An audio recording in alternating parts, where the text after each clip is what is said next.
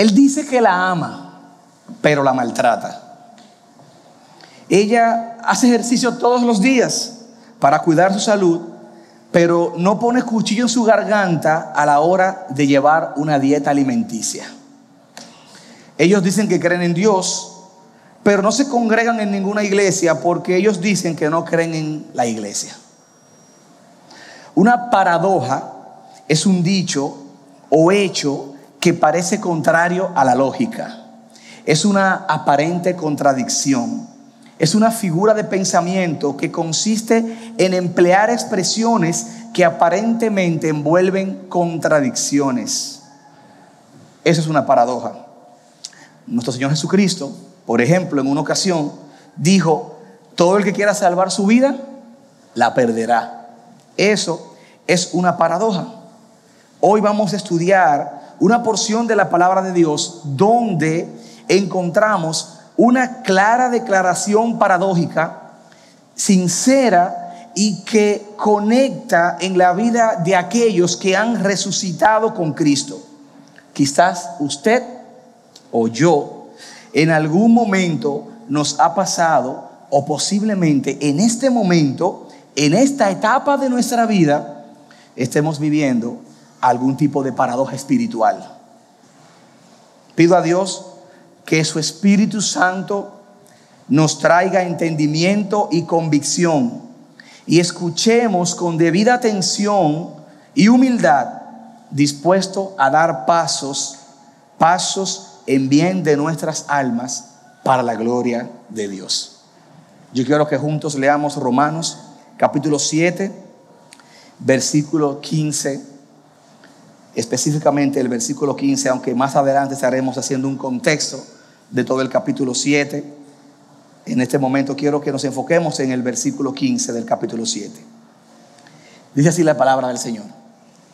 Porque lo que hago no lo entiendo.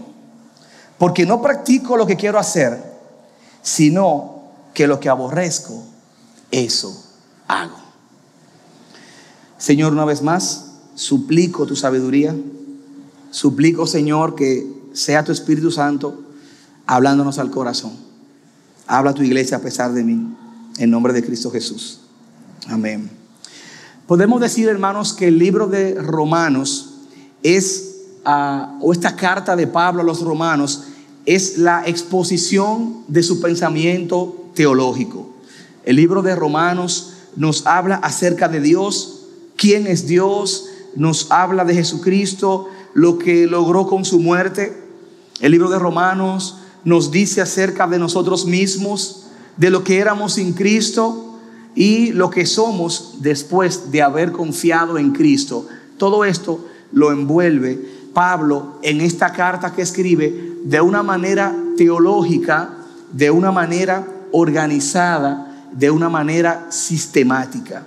Este capítulo 7, en este capítulo 7 podemos dividirlos, dividirlo en dos grandes partes.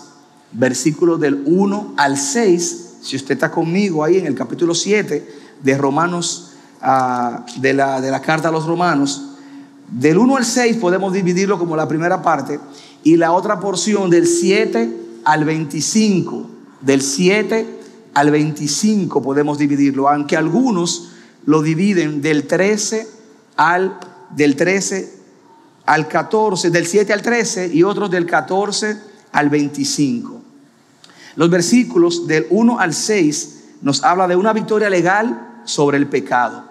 De eso nos hablan los versículos del 1 al 6. Y yo quiero rápidamente hacer un recorrido por esos versículos del 1 al 6. Pablo emplea un lenguaje jurídico y utiliza una analogía con el matrimonio, con el matrimonio, para explicarnos de una manera excelente nuestra separación de la ley.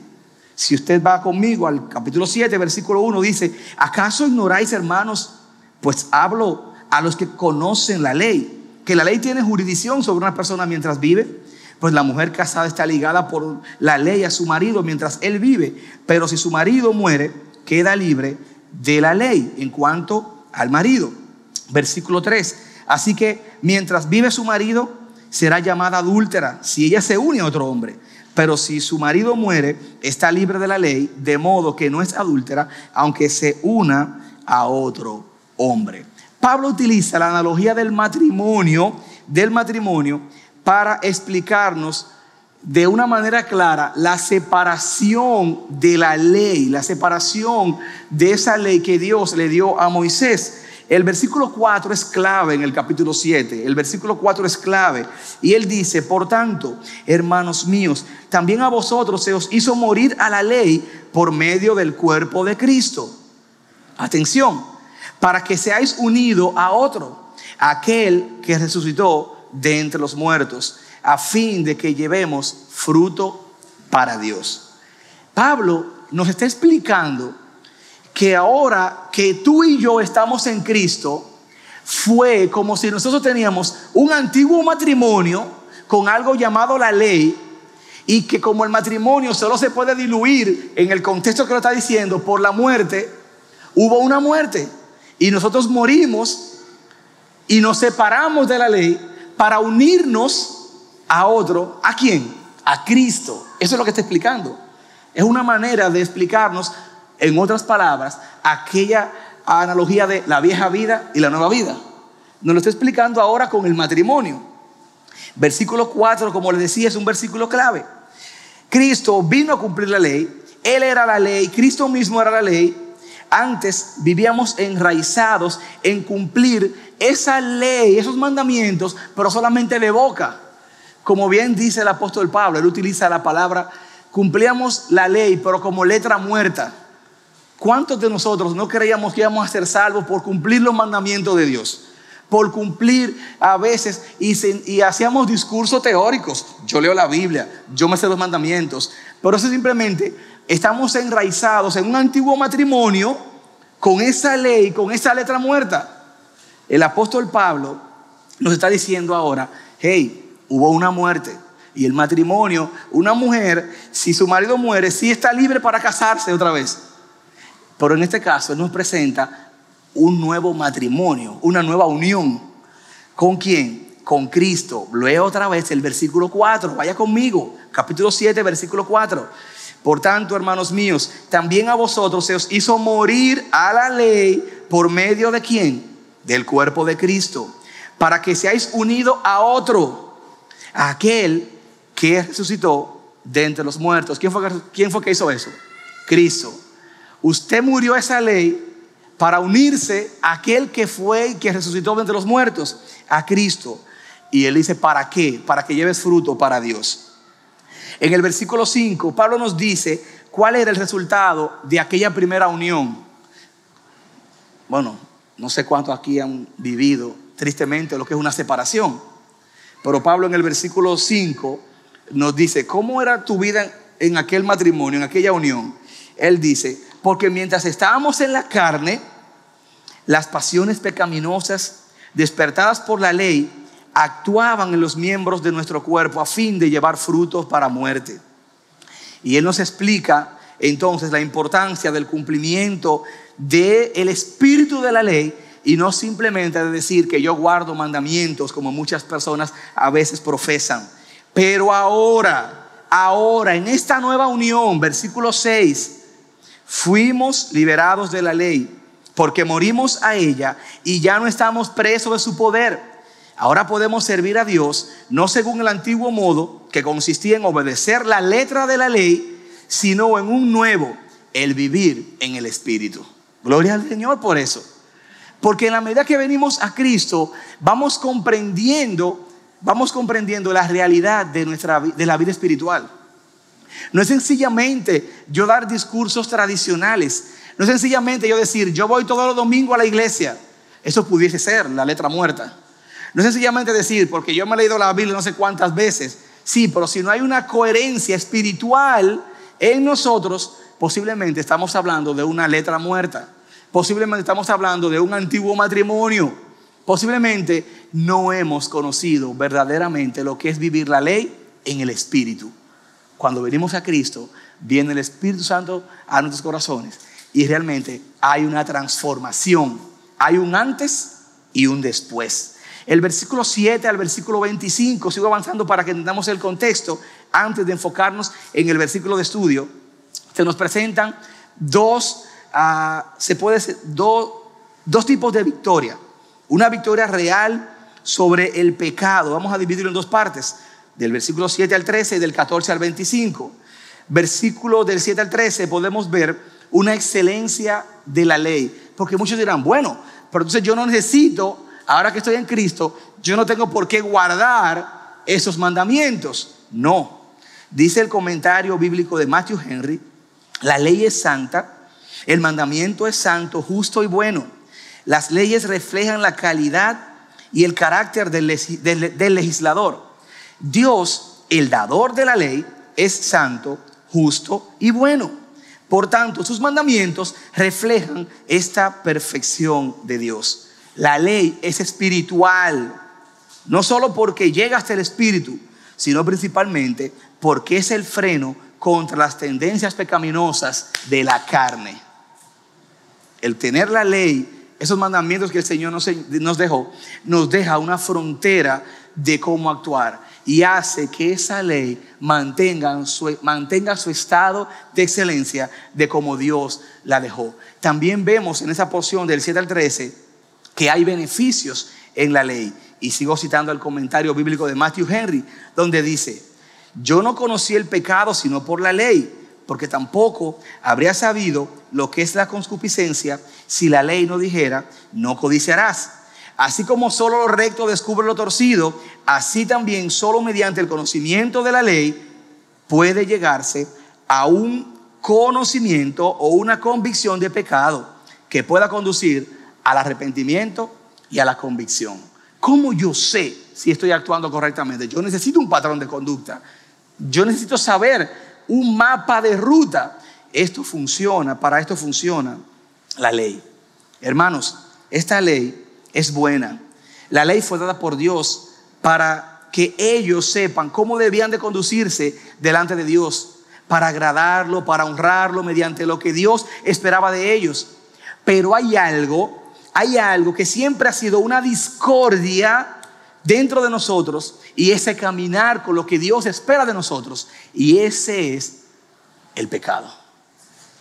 Ciertamente, Dios dejó claramente lo que tenemos que hacer. Y Dios nos ha dejado el día de hoy. Dios nos ha dejado un manual de conducta. Dios nos ha dejado su manual de conducta. Pero hay algo dentro de nosotros que batalla, que pelea. Ese pecado, ese pecado que heredamos. El versículo 14 Pablo nos hace entender que el problema aquí no es la ley, somos nosotros. El problema no es saber lo que Dios espera de nosotros. El problema aquí es saber cómo yo estoy actuando en torno a lo que Dios espera de mí. Ese es el gran problema. Pudiésemos nosotros decir, es que yo no sé. Vamos al manual. Es que yo no sé lo que Dios quiere de mí. Vamos al manual.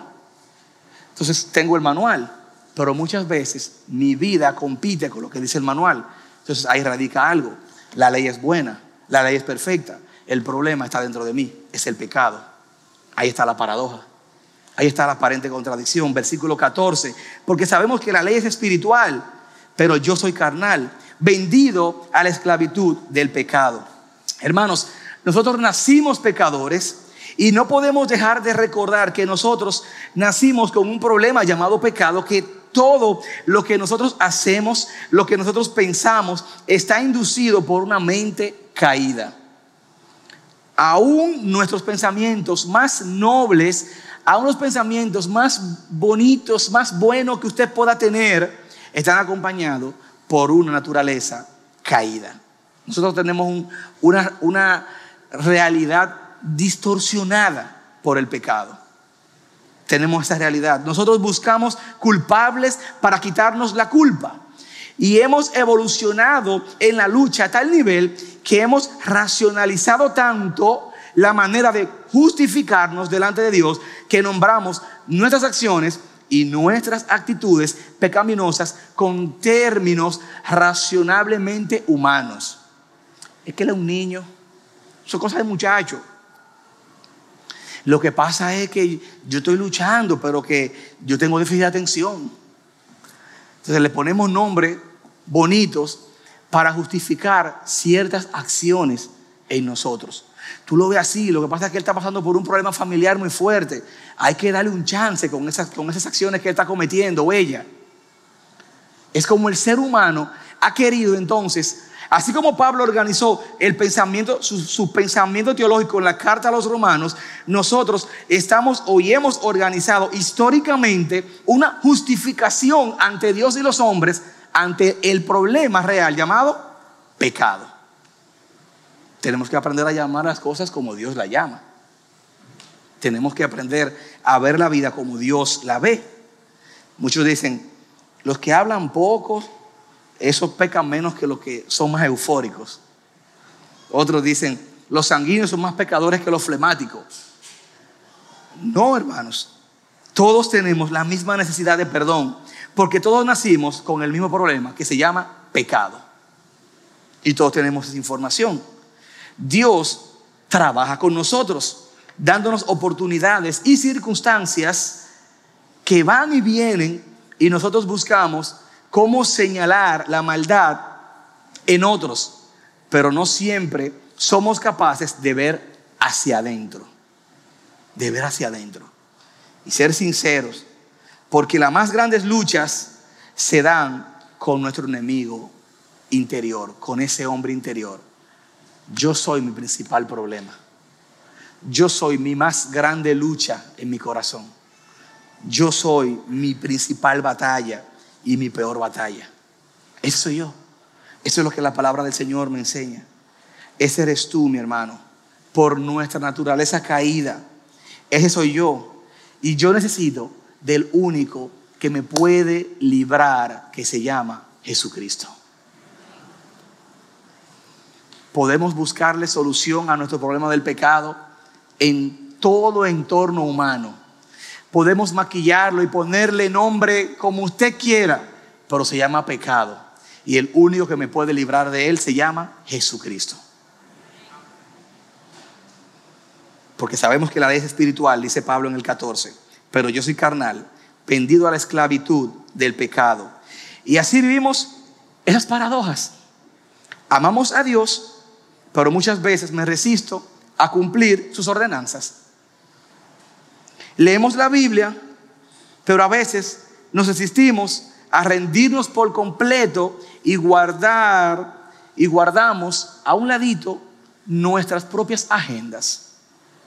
Yo tengo que hacer tal cosa, la Biblia lo enseña claramente, lo he escuchado predicado, tengo cierto entendimiento sobre eso, muchas veces tengo entendimiento abiertamente sobre eso, pero lo que pasa es que yo tengo unos planes porque mi futuro, porque mis hijos, porque yo pienso en la vida que tengo aquí presente, en el aquí y ahora. Entonces es una, es una paradoja, es una contradicción o una aparente contradicción. Decimos que nos rendimos a Dios, pero desde que vemos que Dios se tarda, nosotros resolvemos. Cantamos, Señor, mi redentor y roca, gran tesoro de mi corazón Eres tú la fuente de mi vida, eres tú el todo, Señor. Pero cuando tenemos la práctica allá afuera, se nos olvida lo que cantamos hace un momentito. Se nos olvida la promesa de que el Señor va a estar con nosotros todos los días hasta el fin del mundo. Y que aunque nuestra fe y aunque pasemos por el valle de la sombra de la muerte, se nos olvida de que Dios nos sostendrá. Esa es una paradoja. Y es ahí donde Pablo nos abre su corazón. Y es ahí donde Pablo nos hace conectar con su vida. Y llegamos al versículo de estudio del día de hoy, que es el versículo 15. Capítulo 7, versículo 15, Pablo nos da un ejemplo de sensibilidad y nos muestra sus grietas al dejarnos entender que él también, como hombre, lucha. ¿Te sientes tú identificado con Pablo? Yo sí. Y al estudiar esta porción, aún más. Y pude encontrar mucha gracia y mucha misericordia de Dios al leer una y otra vez este capítulo 7 de Romanos. Versículo 15. Vamos a leerlo todos juntos nuevamente. Es el versículo en estudio del día de hoy. Porque lo que hago no lo entiendo. Porque no practico lo que quiero hacer sino lo que aborrezco, eso hago. Porque lo que hago no lo entiendo. Es la primera paradoja que vamos a ver. Es la incomprensión de lo que hago. Así le hemos titulado a esa primera paradoja. La incomprensión de lo que hago. Él dice, porque lo que hago no lo entiendo. Muchas veces somos muy confiados y creemos que todos nuestros movimientos están fríamente, fríamente calculados, como el personaje aquel. Y a medida que los años pasan, nos volvemos más tercos muchas veces. Ya mi papá y mi mamá no sabían tanto como antes. Ya la seguridad de la juventud y el ser adulto nos, se apodera de nosotros y sencillamente actuamos, sencillamente hacemos, solo vivimos, buscamos a nuestra manera, como dice la canción, a mi manera. Y en el proceso, hermanos, hacemos daño, en el proceso muchas veces deshonramos a Dios. En el proceso muchas veces aplastamos a otros. Y toda esta teología que conocemos y todos los sermones que hemos escuchado se cae. Y sencillamente dejamos en evidencia de que solamente tenemos información en la cabeza. Pero esa información no está afectando nuestro corazón. Muchas veces tenemos información en la cabeza, pero por nuestras acciones podemos llegar a esa conclusión. Muchas veces estamos sinceramente engañados haciendo y creyendo que entendemos lo que estamos haciendo. Querer actuar en favor de Dios, pero ignorar o ignorando lo importante de los detalles en los procesos puede arruinar y ensuciar la más noble obra en favor del reino o de una persona. Querer actuar a favor de Dios, pero ignorando los detalles importantes del proceso, puede empañar esa acción. Pablo no entendía todo lo que estaba haciendo y tiene la humildad de decir en esta primera parte del versículo 15, porque lo que hago no lo entiendo. Muchas veces, igual nosotros, ignoramos la magnitud de nuestras acciones. Hacemos cosas que estamos actuando netamente como ignorantes. Dejamos de un lado lo que piensa Dios, lo que dice la Biblia, lo que opinan nuestros pastores y líderes, lo que opinan nuestros padres, familiares y seres queridos, porque sencillamente estamos actuando de manera ignorante. El apóstol mismo dijo, lo que hago no lo entiendo. Hay detalles que hacen la diferencia. Y hay un pasaje en Cantares 2.15 que dice, las zorras pequeñas arruinan la viña. Las zorras pequeñas arruinan la viña. Muchas veces actuamos de manera que ni nosotros mismos nos conocemos. Vamos a ser sinceros. Ni nosotros mismos nos conocemos. Y vamos dejando detalles pasar. Detalles que al final son importantes y que después van a ser difícil o imposibles de arreglar. Son pequeñas zorras que dañan nuestras vidas y que dañan nuestra relación con Dios. Y a veces miramos atrás y vemos nuestra vida llena de agujeros, llena de grietas y decimos, ¿cómo llegamos hasta aquí? Dejando pasar detalles porque creíamos que sabíamos lo que estábamos haciendo. Zorras pequeñas que llenan nuestras vidas de grietas, que llenan nuestras vidas de agujeros. Me ha tocado a mí mismo vivir esto. Le estoy contando y hablando de esto, no porque sea ajeno a eso me ha tocado a mí mismo, a mí mismo vivirlo. Y he visto buenas personas también tomar malas decisiones muy seguros. Pero son decisiones incorrectas, pero estamos muy seguros de lo que estamos haciendo. Y escuchar y ver personas contestar la pregunta, ¿tú estás consciente de lo que estás haciendo? Y, y escuchar la respuesta muy fría, sí, claro. Decisiones equivocadas, decisiones abiertamente erradas, decisiones abiertamente incorrectas y a veces en la sabiduría humana uno decir, sí, sí, yo estoy claramente, yo estoy muy convencido de lo que estoy haciendo. Hay hermanos, hay momentos, hermanos, en que necesitamos el escarmiento que viene como resultado de la obstinación. Y es ahí donde muchas veces decimos entonces, ¿y qué yo hice? ¿Y cómo yo llegué hasta aquí? Y miramos atrás y nos preguntamos, ¿y qué yo hice? Pablo dice, porque lo que hago no lo entiendo. Versículos, versículo 15, la primera parte. No lo entiendo. Y actuamos así por dos razones. O por ignorancia o por orgullo. O por ignorancia o por orgullo. A veces actuamos sencillamente por pura ignorancia y muchas otras veces actuamos sin entender porque no queremos entender y el orgullo oscurece la razón. El orgullo oscurece la razón. ¿Qué, ¿Qué está dominando nuestras decisiones? ¿La ignorancia? ¿La ingenuidad? ¿O el orgullo?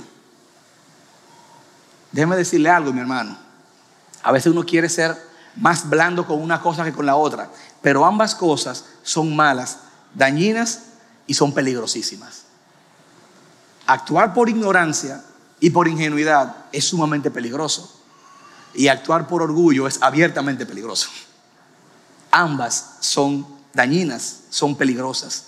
La paradoja que envuelve el actuar sin entender nos recuerda que todas nuestras acciones y actitudes deben ser y son para la gloria de Dios. En el corazón del verdadero adorador debe reinar el principio de vivir para la gloria de Dios. Vivir para la gloria de Dios. Esas acciones que vienen como resultado de haber sido justificados en Cristo y deben de buscar, debemos de buscar reflejar las cosas de arriba, como nos invita el apóstol, el mismo Pablo, en Colosenses capítulo 3, nos invita a eso. Pero él dice aquí, lo que hago no lo entiendo. Averiguando sobre, sobre alguna enfermedad que, clínica que pudiera conectar como si fuese una paradoja, encontré varias. Pero me llamó la atención una que no sabía que existía, que se llama el trastorno facticio. El trastorno facticio es un trastorno psiquiátrico y facticio significa que no es natural, sino que es que se elabora artificialmente. Y esto es que una persona, por alguna razón, se hace el enfermo, no para lucrarse, no para buscar vacaciones, no para buscar un beneficio personal, sino que la misma persona se mete en un papel de que él está enfermo y de que tiene cierta enfermedad. Y esto es real. Y hay muchos casos que se pueden ver sobre esto, de personas que tienen trastorno facticio, donde ellos dicen, no, yo tengo tal cosa, yo sufro de esto. Y ellos indagan y leen, y ellos se medican. Y, hay casos de personas que se han sometido a cirugías y dejan que lo abran y que lo cortan, porque ellos viven un papel de que ellos viven con una enfermedad. Es un cuadro muy complicado esta enfermedad porque ha habido casos de personas que se documentan, estudian la sintomatología para ellos poder hablar con los doctores y con otras personas y explicarles qué es lo que ellos tienen. Es una realidad. Pero lo interesante del trastorno facticio, que me lleva a ver esto como, como, con la lucha que Pablo nos presenta en el capítulo 7, es que estas personas posiblemente no entiendan las razones y, o no reconozcan esto como un problema. Y pagar el precio de someterse a todo esto, hacerse sufrir, hacer sufrir a sus familiares, muchos desenlaces a veces trágicos que producen este tipo de trastornos para sencillamente, por sencillamente no entender o no reconocer que estamos padeciendo un mal. Nosotros como cristianos, como hijos de Dios, muchas veces estamos padeciendo un gran mal. Y por ignorancia o por orgullo le damos un giro espiritual al trastorno facticio. Y nos medicamos y hacemos, y sí, sí, no, yo estoy bien y todo está bien. No, no, yo vivo una enfermedad. No reconocemos por ignorancia o por orgullo esta necesidad. Hermano, yo no sé si usted va conmigo en esto pero yo meditando en esto, me llevo a, muchas, a muchos pensamientos y a muchas evaluaciones internas. Porque a veces estamos viviendo una crisis de paradoja espiritual en nuestra vida. Y nosotros somos actores y actrices en el lenguaje espiritual, porque todo está bien, todo aparentemente está bien, pero nuestra vida está muriendo. Nosotros estamos muriendo espiritualmente muchas veces. Y venimos a la iglesia Y sí, aquí en carátula, por fuera todo se ve muy bien, pero por dentro estamos huecos, estamos vacíos. Pablo tiene la humildad, siendo Pablo decir, porque lo que hago no lo entiendo. Y aquí nos presenta la segunda paradoja, que es entonces la contradicción de lo que hago. Porque él dice, porque no practico lo que quiero hacer, sino lo que aborrezco, eso hago. No practico lo que quiero hacer, sino lo que aborrezco, eso hago. Entonces ya no estamos hablando de esta primera paradoja, que es la incomprensión de lo que hago, fue lo primero que vimos, sino que estamos viendo ahora la contradicción de mis acciones, la contradicción de lo que hago, porque no practico lo que quiero hacer, sino lo que aborrezco, eso hago. Todo hijo de Dios va a detestar lo que Dios detesta. Y en esa lucha hasta sentirá carga emocional fuerte al saber que sus acciones chocan, contradicen lo que Dios espera que nosotros hagamos y actuemos. Muchas veces el querer está en nosotros y el hacer y estos dos, el querer y el hacer, no se ponen de acuerdo, no son amiguitos muchas veces chocan. Yo quiero hacer, pero no lo hago. Yo sé que tengo, pero no doy el paso. Eso es lo que dice Pablo aquí. Muchas veces el querer y el hacer no se ponen de acuerdo. Y los hijos de Dios buscamos hacer lo que Dios espera de nosotros en torno a su voluntad. Y uno busca intencionalmente hacerla. Pero aquí vemos a alguien, y nosotros también muchas veces, que lucha no solamente porque no está haciendo sino porque está haciendo lo que odia. Es algo que uno dice, ¿cómo así? O sea, él está diciendo que él está haciendo lo que él aborrece, pero él no quiere hacerlo. No. Recientemente el pastor Otto dijo en uno de los sermones, aquí mismo, ya estando acá, que necesitamos más voluntad que deseo de hacer. Porque a veces uno se queda y yo, si yo le preguntara, yo sé que todos nosotros dijimos, sí, hay cosas que yo quisiera hacer, sí, para este nuevo año hay cosas que quiero hacer. Y tenemos ese, ese espíritu alto de hacer, pero no tenemos voluntad, porque nos quedamos solamente en el deseo. Hermanos, necesitamos más voluntad que deseo. Más voluntad que deseo. Ya como adultos necesitamos decir, se acabó, vamos a tomar decisiones Vamos a dejar a un lado ciertas cosas. Aquí Pablo nos habla como de un doble yo, como de un doble yo que hace o que se debate en su interior. Es como esa imagen en los muñequitos en las películas de ese angelito y el diablito. ¿Recuerdan? Dale, dale. No, no lo haga. Espérate. Sí, no te, no leyendo. ¿Tú te vas a llevar de aquel? No, mira, cuidado. Pablo está hablando como con un doble yo. Realmente dice ah, este versículo en otra versión de la Biblia, Romanos 7:15, realmente no, no me entiendo a mí mismo, dice otra versión, porque quiero hacer lo que es correcto, pero no lo hago. En cambio, hago lo que odio. Eso dice otra versión. Comentario bíblico, Bacon dice sobre esta porción, mi propia conducta me deja perplejo pues me encuentro no haciendo lo que realmente quiero hacer, sino haciendo lo que en efecto aborrezco y desprecio. Y hay un poeta romano de siglos pasados, Publio Ovidio, que escribió una hermosa porción que dice, mi razón me persuade y mi pasión también. Veo lo correcto y enseguida lo apruebo. Odio lo malo y tras lo malo marcho. a veces tenemos el pecado a la puerta. Sabemos que es pecado. Sabemos que a Dios no le agrada. Sabemos que no debemos de hacerlo. Y en vez de odiarlo, decimos, vamos a hacerlo. Y lo hacemos. Eso es una paradoja. Porque si decimos amar a Dios, tenemos que amar lo que Dios ama y odiar lo que Dios odia. Romanos 7:15, porque no practico lo que quiero hacer, sino lo que aborrezco, esto hago. El Señor mismo es que nos manda a hacer su voluntad. Es Dios que nos manda a hacer su voluntad, a vivir su voluntad, a conocer su voluntad.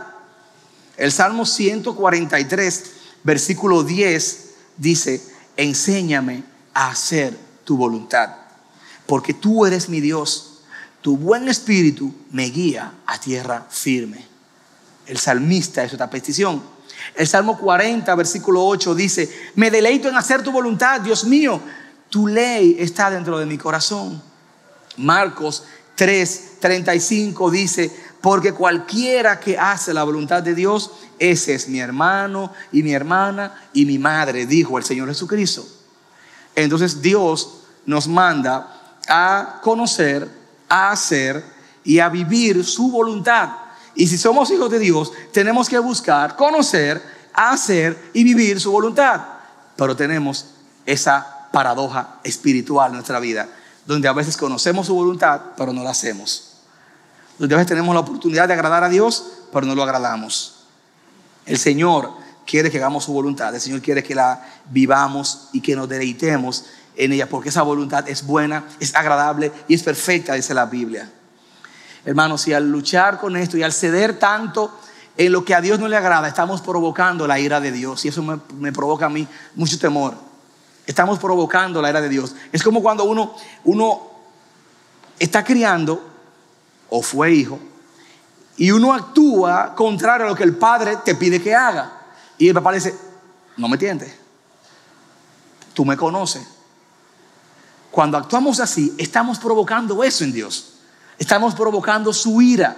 Estamos provocando la ira de Dios.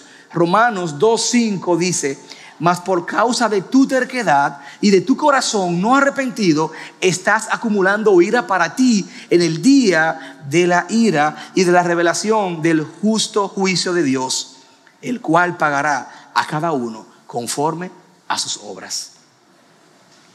Cuidado, mis hermanos. Cuidado con lo que estemos haciendo. Cuidado, Roger, ten cuidado con lo que estás haciendo.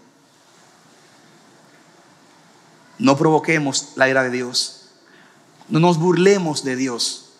No nos burlemos de Dios. Gálatas 6, 7. No se dejen engañar. De Dios nadie se burla. Pues todo lo que el hombre siembra, esto también segará. Hermanos, cuidado. No nos burlemos de Dios la paradoja de la obediencia a Dios. Número uno, la incomprensión de lo que hago, porque lo que hago no lo entiendo. Número dos, la contradicción de lo que hago, porque no practico lo que quiero hacer, sino lo que aborrezco, eso hago. Yo quiero terminar con una, algunas aplicaciones. Y vamos a terminar orando. Después que veamos estas aplicaciones, y si usted entiende que está envuelto en algunas paradojas espirituales en su vida, si usted está convencido, o si usted cree, pero no quiere ceder por ignorancia o por orgullo, o por orgullo, vamos a orar al final. Y pídale al Señor la humildad, la humildad para ceder ante esos deseos pecaminosos que uno tiene, que sabe que a Dios no le agrada. Al final vamos a orar por eso, hermanos. Pero antes de terminar, yo quiero que meditemos en algunas aplicaciones. Y una es que busquemos practicar aquellas cosas que Dios espera de nosotros. Si usted sabe conscientemente que Dios espera algo de usted, oiga mi hermano, hagamos todo el esfuerzo para hacerlo. Seamos intencionales en hacerlo. Un día va a caer, pero vuelva y levántase y hágalo en el nombre de Jesús. Si usted sabe que Dios espera que usted se congregue, si usted sabe de que Dios espera que usted sirva, que dé más tiempo, si usted sabe que Dios quiere que usted ore más, que lea más su Biblia, en el nombre de Jesús, hermanos, tomemos la decisión y hagámoslo. Hagámoslo. Ay, que yo no lo siento. Ay, que, que aquel. Ay, que mira. No, no, no, no, no. El problema no está afuera. ¿Dónde está el problema? Aquí. Reconozcamos eso y levantémonos en el amor de Cristo. Busquemos practicar aquellas cosas que Dios espera de nosotros. Seamos diligentes e intencionales en buscar agradar a Dios diariamente en todo. Óigame, hermano, diariamente en todo. Aunque parezcan esas cosas que nadie lo está viendo, Dios lo está viendo. Aunque parezcan esas cosas que ahí no hay nadie que le va a señalar nada, Dios lo está mirando. Hermanos, diariamente en todo seamos intencionales y diligentes en buscar agradar a Dios.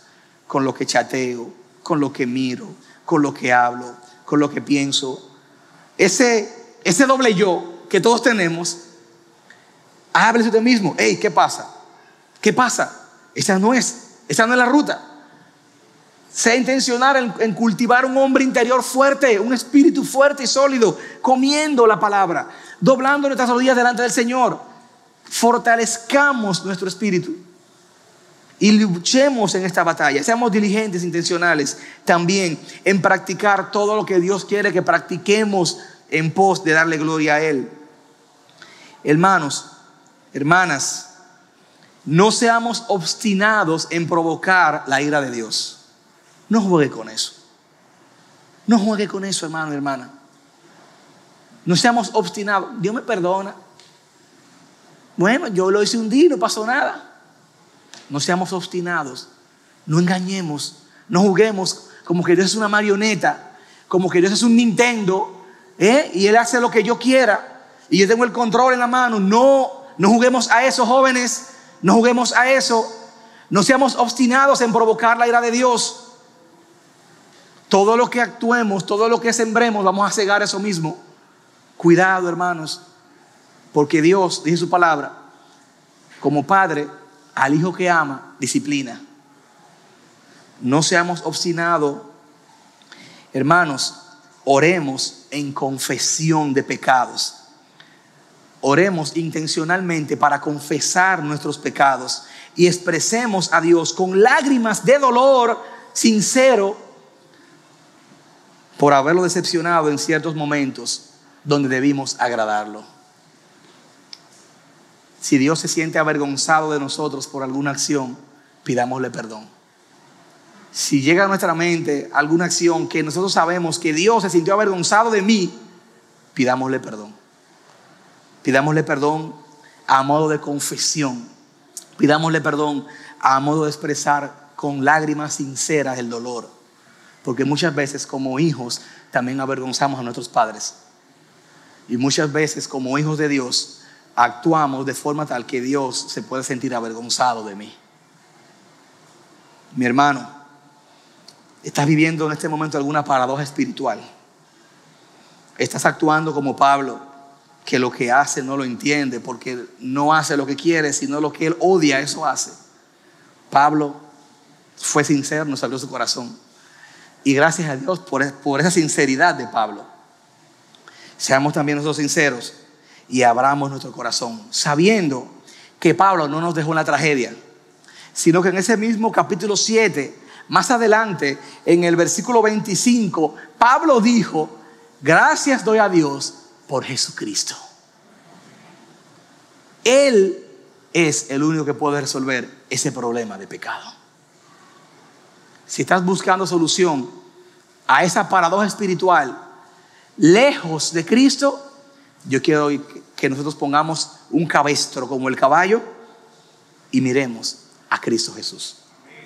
Pablo dijo, gracias a Dios por Jesucristo, Señor nuestro. Pero él dijo también, así que yo mismo, por un lado con la mente, sirvo a la ley de Dios, pero por otro lado, con la carne, a la ley del pecado. Pablo estaba luchando una batalla espiritual, pero encontró consuelo en el único que puede perdonar, que lo perdonó y lo salvó a él, y que también nos puede perdonar y salvar a cada uno de nosotros, Cristo Jesús. ¿Estás viviendo alguna paradoja espiritual? Si no, no sientas ninguna carga por lo que voy a decir. Pero si es tu caso, vamos a orar, tú por mí, yo por ti. Ponte de pie. Si tienes una carga espiritual, si estás viviendo una paradoja espiritual, si estás haciendo algo que sabes que abiertamente no agrada a Dios y reconoces, si ese es tu caso, ponte de pie. Si no, no tengas ningún tipo de carga. Pero si Dios ha puesto una carga en tu corazón y Dios trajo algo a tu mente que sabe que abiertamente no está correcto, yo quiero orar por ti, pero tú también ora por mí. Si es tu caso, ponte de pie. Si no, repito, no tengas ninguna carga por esto. Pero si Dios puso una carga, ponte de pie y dile, Señor, sí, estoy luchando. Sí, Señor, muchas veces hemos actuado haciendo cosas que no entendemos. Sí, Señor, muchas veces hemos actuado y esta misma semana lo hicimos. Padre, hicimos cosas que a ti no te agradaban y lo sabíamos, Señor. Perdónanos, Señor. Perdónanos por nuestros pecados. Ayúdanos a ser más santos. Ayúdanos a vivir vida de santidad delante de ti. Padre, a veces, sinceramente, Señor, no entendemos por qué hacemos ciertas cosas que a ti no te agradan. Y mira a mis hermanos, aquellos que tienen una carga sincera en su corazón, por también lidiar con estas paradojas espirituales. Señor, ellos que se ponen de pie, yo los puedo entender, pero mejor que yo, tú los puedes entender. El mismo Cristo a punto de cumplir sus propósitos, mi hermano, de morir en la cruz, oró al Señor y dijo, Señor, si es posible pasar de mí esta copa. Se vio tentado a no hacer esa voluntad del Señor, esa voluntad del Padre. Nosotros aquí estamos, Señor. Mira a esos hombres y mujeres, jóvenes, adultos, que están públicamente reconociendo que están llevando una carga espiritual que están lidiando y luchando con esa paradoja espiritual. Señor, ten misericordia de nosotros. Te lo clamamos, Señor. Te lo imploramos, Señor. Públicamente, que tengamos más vergüenza en saber que estamos actuando incorrectamente, en que otro vea que yo estoy luchando para agradarte a ti. Mayor vergüenza debe de darnos el pensar que estamos deshonrando de ti, Señor. De que otro piense lo que quiera pensar de mí. Y sí, Señor, estamos luchando. Aquí estamos. Por igual que Pablo, mi hermano y mi hermana, encontramos consuelo en Cristo Jesús. Señor, permítenos a cada uno de nosotros que se han puesto de pie expresando esa lucha, volcar su voluntad a Cristo volcar su oración a Cristo y querer agradar la voluntad tuya día a día, momento a momento. Padre, te necesitamos, Señor. Mira este momento simbólico como una oración de confesión donde te estamos diciendo, perdónanos, Señor, perdónanos, Señor, perdónanos, Señor. Queremos agradarte a ti y queremos dejar a un lado aquellas cosas que a ti no te agradan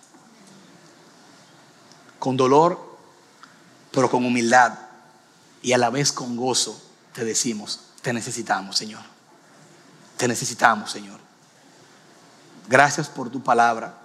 Gracias porque hoy nos has traído consuelo y convicción. Síguenos fortaleciendo como iglesia. Podemos estar en un nuevo local, pero si nuestros corazones siguen siendo iguales, no hemos crecido. El crecimiento, iglesia, debemos medirlo en la medida que nuestros corazones caminan más lejos del pecado y más cerca de Dios. Gracias, Señor. Tuya es la gloria. En nombre de Cristo Jesús. Amén. Que el Señor les bendiga, amada iglesia.